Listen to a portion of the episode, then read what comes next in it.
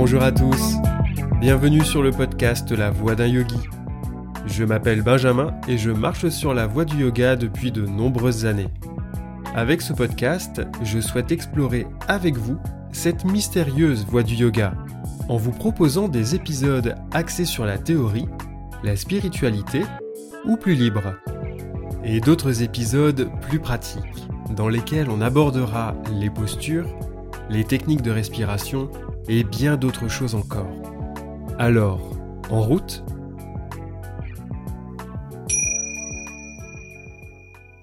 Épisode 13 Niyama, le deuxième membre du yoga. En introduisant Yama comme le premier membre du yoga et comme grand vœu, Patanjali nous enseigne que le yoga repose sur une démarche altruiste. On se connecte au monde, on s'y ancre, et on agit de la façon la plus juste qui soit, dans le respect de l'autre et de notre environnement. Vient ensuite la connexion à soi, via le deuxième membre, niyama. Traduit du sanskrit par observance, les niyamas sont des règles de vie dans la relation à soi. Tout comme les yamas, ils sont au nombre de cinq. Le premier se nomme shaucha, la pureté. Le deuxième, samtosha, le contentement.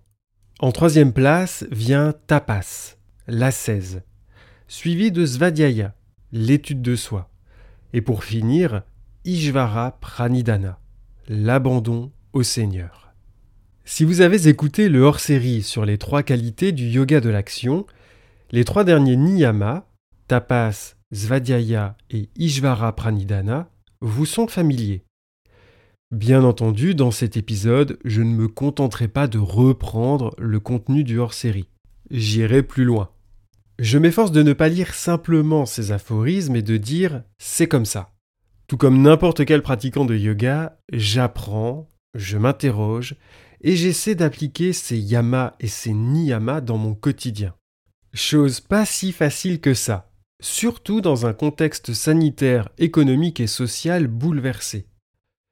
Comment naviguer en pleine tempête Comment aborder et appliquer ces yamas et niyamas dans un monde à fleur de peau Sont-ils les voiles de nos propres bateaux ou bien des phares dont les lumières nous permettent de garder le cap? Il est temps de poser notre regard sur cette autre partie du socle éthique du yoga, celle qui vient compléter les yamas afin de nous permettre de vivre en paix avec le monde et de vivre en paix avec soi-même.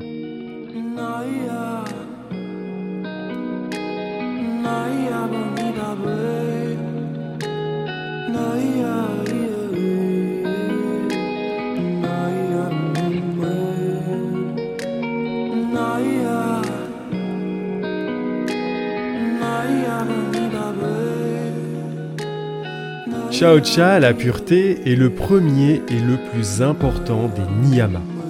Cette pureté ne se résume pas qu'à l'hygiène corporelle, elle touche d'autres plans plus subtils.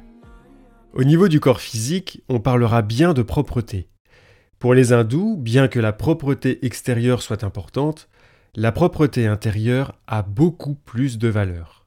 Le Maitreya Upanishad est très clair à ce sujet. La purification est réalisée par un bain interne et spirituel. Par conséquent, des traités de Hatha Yoga comme la Hatha Yoga Pradipika ou la Geranda Samhita enseigneront des techniques de lavements internes qui, du point de vue occidental, sembleront extrêmes pour certaines. Les plus accessibles sont Jiva Daoti, le nettoyage de la langue avec un gratte-langue, ou encore le Jalaneti, la purification des voies nasales à l'eau salée. Par l'utilisation d'un petit pot dénommé lota, on déverse de l'eau salée chauffée à température du corps dans une narine pour qu'elle ressorte par l'autre. Excellent pour lutter contre les sinusites, les allergies ou les rhumes saisonniers. Les lavements les plus impressionnants sont le Sutraneti, qui consiste à introduire un fil imbibé d'huile dans une narine et le faire ressortir par la bouche, et le daoti, le nettoyage interne, où l'on avale une très longue bande d'étoffe imbibée d'eau et on la fait ressortir lentement. À titre personnel, je me contente du nettoyage de la langue et du lavement nasal à l'eau salée. Je n'ai pas eu l'occasion d'essayer les techniques avancées qui nécessitent l'accompagnement d'un expert ou d'un maître. Les postures, le contrôle du souffle, contribuent à Shao Cha, puisqu'elles permettent d'éliminer les impuretés. L'alimentation joue évidemment un rôle clé. Si vous avez écouté l'épisode 9 dédié à ce sujet, vous vous souviendrez, ou pas, des trois gunas. Selon le système du Samkhya, sur lequel les sciences du yoga et de l'Ayurveda s'appuient, les gunas sont les trois qualités qui constituent l'univers. Sattva s'apparente à la lumière, la paix, la pureté. Rajas à l'action, au mouvement. Et Tamas à l'inertie, l'obscurité. Une alimentation sattvique, couplée à une pratique régulière de Hatha Yoga, permet au guna sattva de s'épanouir en nous. Mais tout cela ne suffit pas. La pureté doit aussi imprégner nos pensées. Pour cela, les yamas, notamment la non-violence, nous permettent d'entretenir des pensées pures. Patanjali précise que de Shao Cha vient un recul vis-à-vis de son corps et une relation non corporelle à autrui. Ainsi, nous accédons à une communication plus profonde avec l'autre. Shao Cha amène la paix, une maîtrise des fonctions sensorielles et la vision de soi. Que se passe-t-il si l'on tombe dans l'excès de cette pureté? Pour Bernard Bouanchot, dans ce cas précis, Shao Cha conduirait au refus de tout contact avec les autres. Elle deviendrait alors un obstacle à la relation humaine et à la compassion. Cette analyse m'interpelle par rapport à ce que nous traversons et à nos nouvelles habitudes sanitaires. Contrairement à d'autres populations se saluant à distance comme les Asiatiques, comment nous, adeptes de la bise, de la poignée de main ou de tout autre contact physique, sommes-nous affectés par ce mètre de distance dans nos relations? Loin de moi l'idée de m'opposer à ces mesures ou de lancer un débat autour. Il y en a suffisamment comme ça. Au-delà de la crise sanitaire, il y a un bouleversement culturel. À mon niveau, je propose juste d'observer sans jugement cet impact sur nous-mêmes et sur notre rapport aux autres. Cette démarche permet d'une part de se poser dans le tumulte et d'autre part de se connecter à soi et de rester vigilant face à nos peurs. Le pranayama et la méditation n'ont jamais été aussi essentiels qu'en cette période.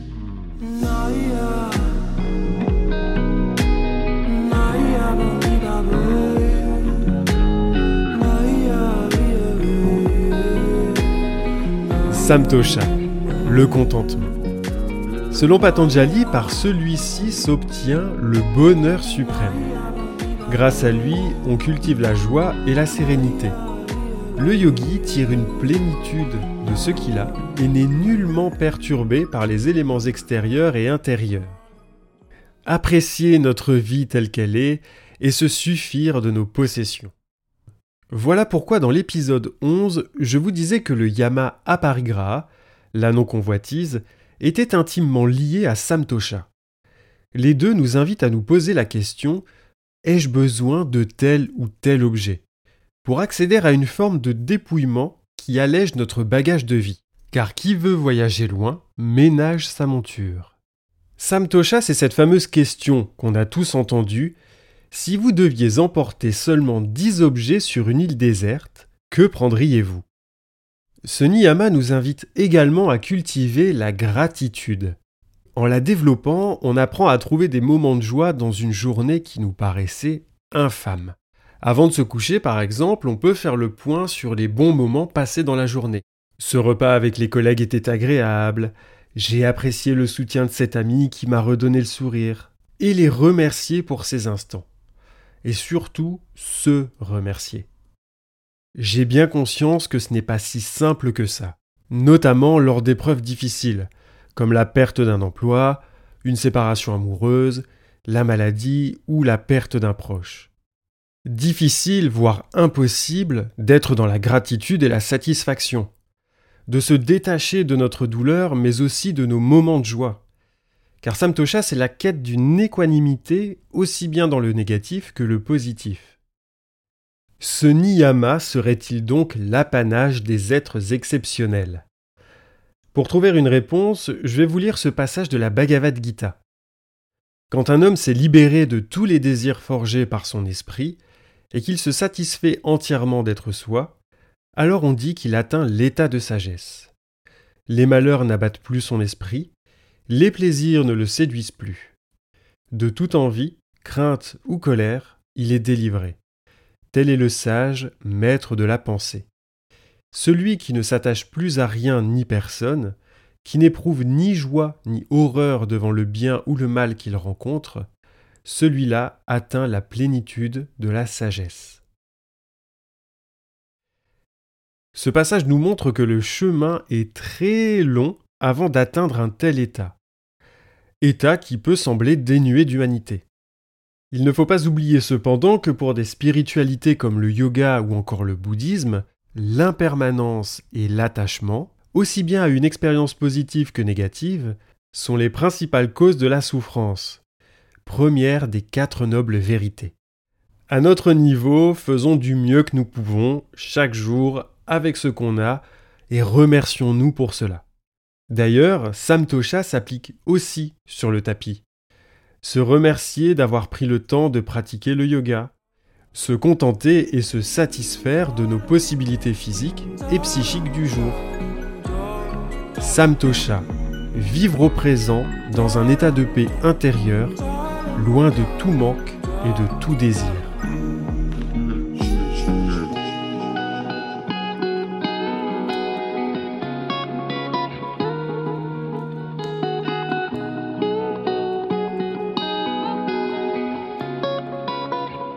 Tapas, l'ardeur à la pratique, l'ascèse, le feu intérieur qui nous aide à supporter les contraires, qui renforce notre mental et notre capacité à nous concentrer.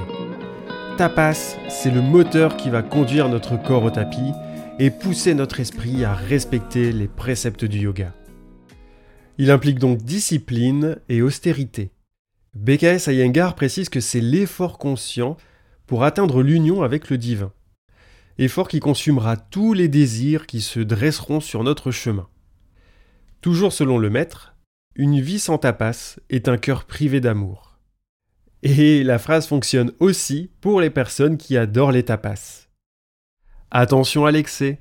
Autrement, le feu de tapas se transformera en un incendie qui dévorera le yogi et la yogini. D'où la nécessité de brahmacharya, la tempérance, qui nous permettra de ne pas sombrer dans une pratique aberrante du hatha yoga et de s'offrir des moments de repos. On vit dans une société où tout va très vite. Une société d'action. Rajas. Dans l'épisode 9, je disais qu'il ne fallait pas diaboliser Tamas en dehors du contexte alimentaire, car il est nécessaire pour reprendre des forces. Un corps et un esprit constamment en mouvement auront beaucoup de difficultés à se fixer lors de la méditation tandis qu'un corps et un esprit lourds manqueront d'énergie et tomberont dans le sommeil au lieu de se concentrer. Sattva, c'est le point d'équilibre entre Rajas et Tamas. Et une fois qu'on le ressent, on essaie alors de le déployer davantage. Dans le hors-série sur les trois qualités du yoga de l'action, j'évoquais un autre sens de tapas, l'austérité. Il faut savoir qu'en Inde, certains ascètes pratiquaient la mortification du corps afin de brûler leurs impuretés et leur karma. Si je vous parle de tout ça, c'est plus pour l'aspect culturel et non pour vous inviter à lever un bras et ne plus le baisser jusqu'à son atrophie. Voyons plutôt tapas comme notre feu intérieur que l'on entretiendra avec justesse et pour se préparer à la méditation.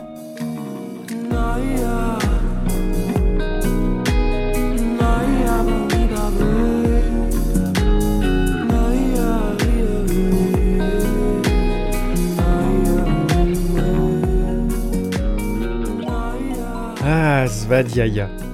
Étudier les textes sacrés dans le sens de l'intériorité. Dans la tradition brahmanique, il s'agissait de connaître par cœur les Védas et surtout les assimiler. Svadhyaya n'est pas un vulgaire arrière-plan intellectuel. C'est une étude à portée méditative. Étude qui va élargir nos horizons et qui va nous permettre de lutter contre la paresse intellectuelle elle nous enjoint constamment à chercher. Avec Svadhyaya, on part en quête de vérités subtiles. Comment l'appliquer en Occident? Ce niyama peut en effet rebuter. L'amalgame entre la spiritualité et la religion est encore bien présent chez nous. Difficile d'inviter une personne agnostique ou athéiste à lire des textes considérés comme sacrés. Pourtant, si l'on pratique le yoga sans connaître ne serait-ce qu'un fragment de ces textes, c'est comme s'il manquait un ingrédient capital à la confection de notre pain, la levure. Sans elle, notre pâte ne s'élève pas et reste raplapla. D'autant que les enseignements de ces textes ont quelque chose de pragmatique, puisqu'ils partent toujours d'un exemple concret, pour nous rappeler la nécessité de s'ancrer avant de vouloir s'élever. Svadhyaya, c'est ce qui donne toute la dimension spirituelle du Hatha Yoga, qui n'est pas un sport. Autrement, Patanjali n'aurait pas déterminé les yamas et les niyamas comme premiers membres du yoga. Quel livre lire? Pour débuter, je conseille l'ouvrage de Tara Michael, Introduction aux voies du yoga, qui offre un vrai tour d'horizon sur l'univers du yoga et qui pose de solides bases. Ensuite, vous avez l'embarras du choix. Il y a évidemment les Yoga Sutras, la Bhagavad Gita, les Upanishads majeurs et mineurs, les Samkhya Karika, la Hatha Yoga Pradipika et bien d'autres encore. Inutile de succomber à la boulimie. Ce genre de livres ne se lisent pas comme des romans. Parfois, on n'est tout simplement pas prêt à les lire, ce n'est pas le bon moment. Quand l'élève est prêt, le maître apparaît. On peut appliquer ce proverbe bouddhiste au livre. Pour les personnes croyantes, il est très intéressant de lire non seulement les textes de yoga, mais aussi ceux de votre religion. En se plaçant dans la posture de chercheur ou d'étudiant, on fait preuve de plus de discernement et d'ouverture. Grâce à ce regard, on constate cette universalité de grands principes, comme la non-violence, transmis via des canaux, des métaphores et des mots différents. Quoi qu'il en soit, ce serait dommage de passer à côté de textes comme la Bhagavad Gita, qui sont tellement beaux et qui nous accompagnent tout au long de notre vie. La curiosité est la clé. Et je conclurai cette partie avec cette phrase de Socrate Connais-toi toi-même et tu connaîtras l'univers et les dieux.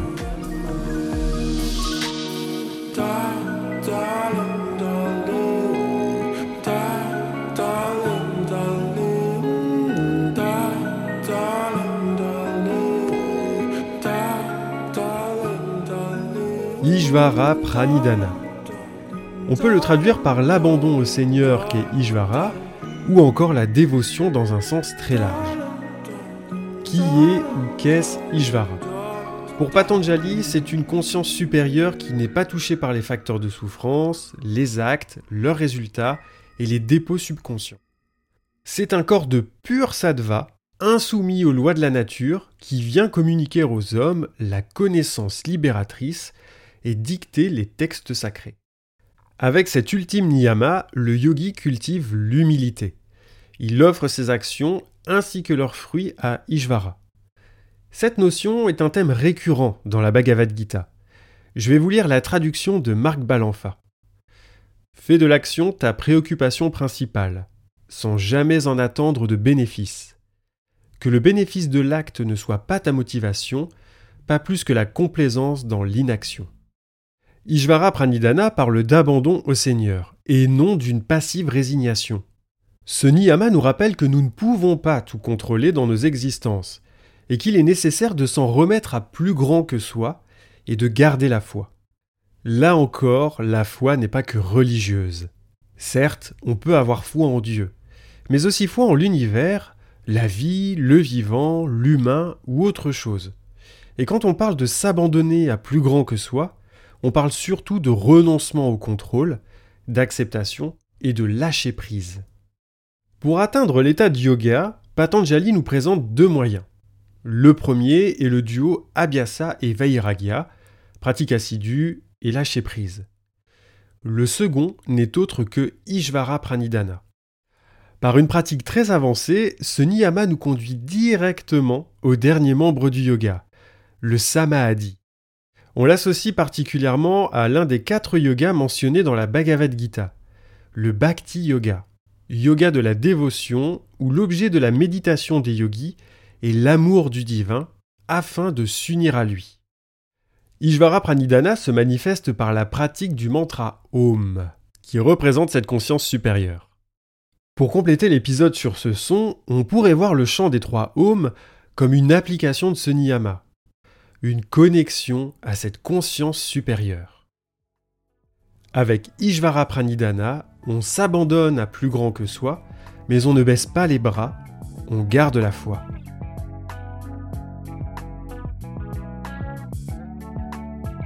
Deux membres, dix préceptes interconnectés. Deux pieds et dix orteils pour marcher sur la voie. Yama et Niyama forment le socle éthique du yoga qui vont permettre au yogi d'avancer sur son chemin et de faire face aux épreuves de la vie. Certains les associeront peut-être aux dix commandements. Voyez-les plutôt comme une invitation à réfléchir sur votre quotidien, sur la nature de vos relations et la place que vous y avez ces deux premiers membres nous rappellent que le yoga est d'abord un art de vivre, une discipline spirituelle.